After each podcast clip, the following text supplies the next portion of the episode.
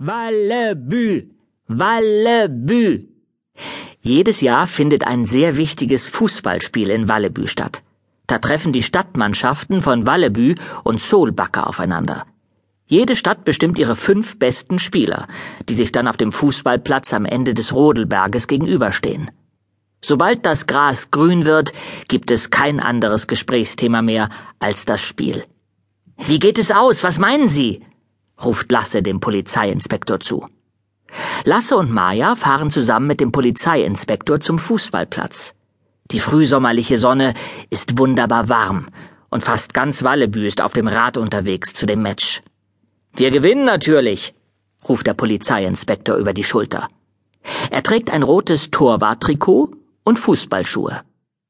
Natürlich? fragt Maja. Ich kann mich nicht erinnern, dass Wallebü jemals gewonnen hat. Aber dieses Jahr haben wir einen neuen Trainer, sagt der Polizeiinspektor. Wen? fragt Lasse. Franco Bollo, antwortet der Polizeiinspektor. Den Briefträger? sagt Maja verdutzt. Ich wusste gar nicht, dass der sich mit Fußball auskennt. Sein Vater war Profispieler in Italien, sagt der Polizeiinspektor. Franco hat versprochen, dass wir in diesem Jahr die Trophäe mit nach Hause nehmen. Die Trophäe ist ein großer Silberpokal. Die Mannschaft, die gewinnt, darf ihn mit in ihre Stadt nehmen. Neben dem Fußballplatz parkt eine riesige Menge Fahrräder unter einem großen Baum. Na, wir scheinen ja viele Zuschauer zu haben, sagt der Polizeiinspektor zufrieden. Hoffentlich ist der Rasen am Rodelhang trocken, wo wir sitzen, sagt Maja zu Lasse. Hier unten ist der Boden ziemlich feucht und matschig. So was Unnötiges, hören sie hinter sich eine Frauenstimme sagen. Lasse und Maja drehen sich um und erkennen Ivy Roos. Sie hat ihren Pudel Karl Philipp an die Leine genommen. Wollen Sie sich das Spiel etwa nicht ansehen? fragt Maja. Sie wohnen doch gleich neben dem Spielfeld. Fußball, zischt Ivy Roos. Was soll der Unsinn?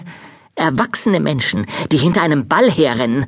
Und das ausgerechnet in der Zeit, wenn Karl Philipp immer sein Mittagsschläfchen macht. Der Pudel hebt das Bein und pinkelt an den Vorderreifen des Polizeiinspektors. Recht so, Karl Philipp, sagt Ivy Roos und nimmt ihren Liebling auf den Arm.